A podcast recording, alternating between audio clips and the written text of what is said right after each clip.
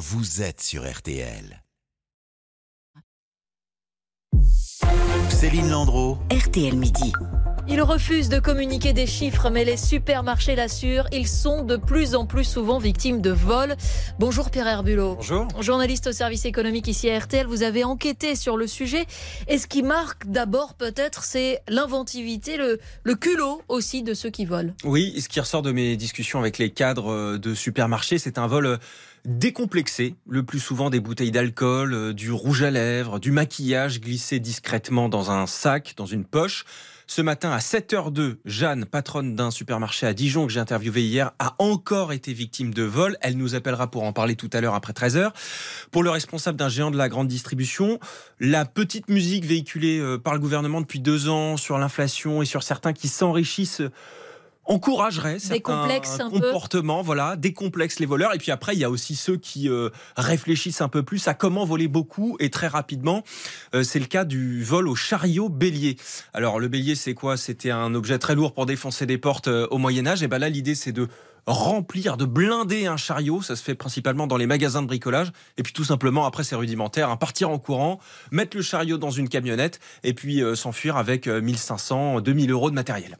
Il y a aussi euh, l'automatisation, euh, Pierre, qui rend parfois les vols plus faciles. Oui, ça, ça ressort à chaque fois parce qu'aujourd'hui, c'est vrai que quand on pèse ses fruits et légumes, bah, on le fait de plus en plus tout seul. Et là, on peut être tenté de prendre des prunes, mais de marquer que c'est des oignons et de les payer 1,20€ le kilo au lieu de, de 3 ou 4 euros. Donc ça fait des économies. Il y a beaucoup de vols à ce niveau-là, d'autant qu'ensuite à la caisse, Souvent, c'est des caisses automatiques, donc là aussi, il peut y avoir des vols et il y a moins de contrôle. Et puis, il y a euh, les vols à la scannette automatique. Alors ça, c'est dans les hypermarchés. Vous scannez vous-même vos courses, vous les mettez dans votre caddie, et à la fin, vous ne payez que ce que vous avez scanné, et les contrôles sont aléatoires. Donc, on va dire que les consommateurs peuvent être tentés d'oublier, et là il y a des guillemets sur oublier, euh, de scanner certains produits.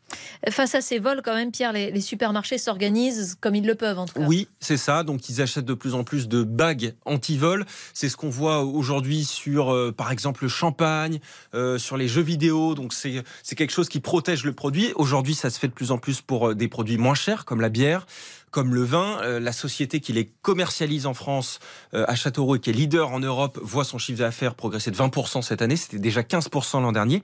Et donc ils font, euh, ils investissent, ils mettent le paquet, comme disait l'un des, patrons de, de supermarché que j'ai eu au téléphone. Donc plus de caméras, plus de contrôle aléatoire et aussi de la nouvelle technologie. C'est ça, les innovations qui rendent la triche parfois plus compliquée quand même. Oui, c'est ça, et qui permettent de déjouer un petit peu tout ce que je vous ai raconté. Alors pour le vol un peu classique où on met une bouteille dans son sac, là il y a des logiciels qui permettent d'analyser les images de vidéosurveillance. Euh, quand il y a un geste suspect, je mets, euh, je sais pas, une bouteille de vin dans mon sac, et ben le euh, vigile va recevoir sur son téléphone l'image en question et va pouvoir attendre à la caisse le voleur identifié. il peut y avoir aussi des, des, systèmes de, de chariots connectés. Donc pour le vol à la scanette que je vous ai décrit, un, des caméras dans le, dans le chariot avec des balances pour peser et donc on peut pas mettre un produit et l'oublier discrètement. Mais tout ce que je vous raconte, c'est pour les gros hypermarchés.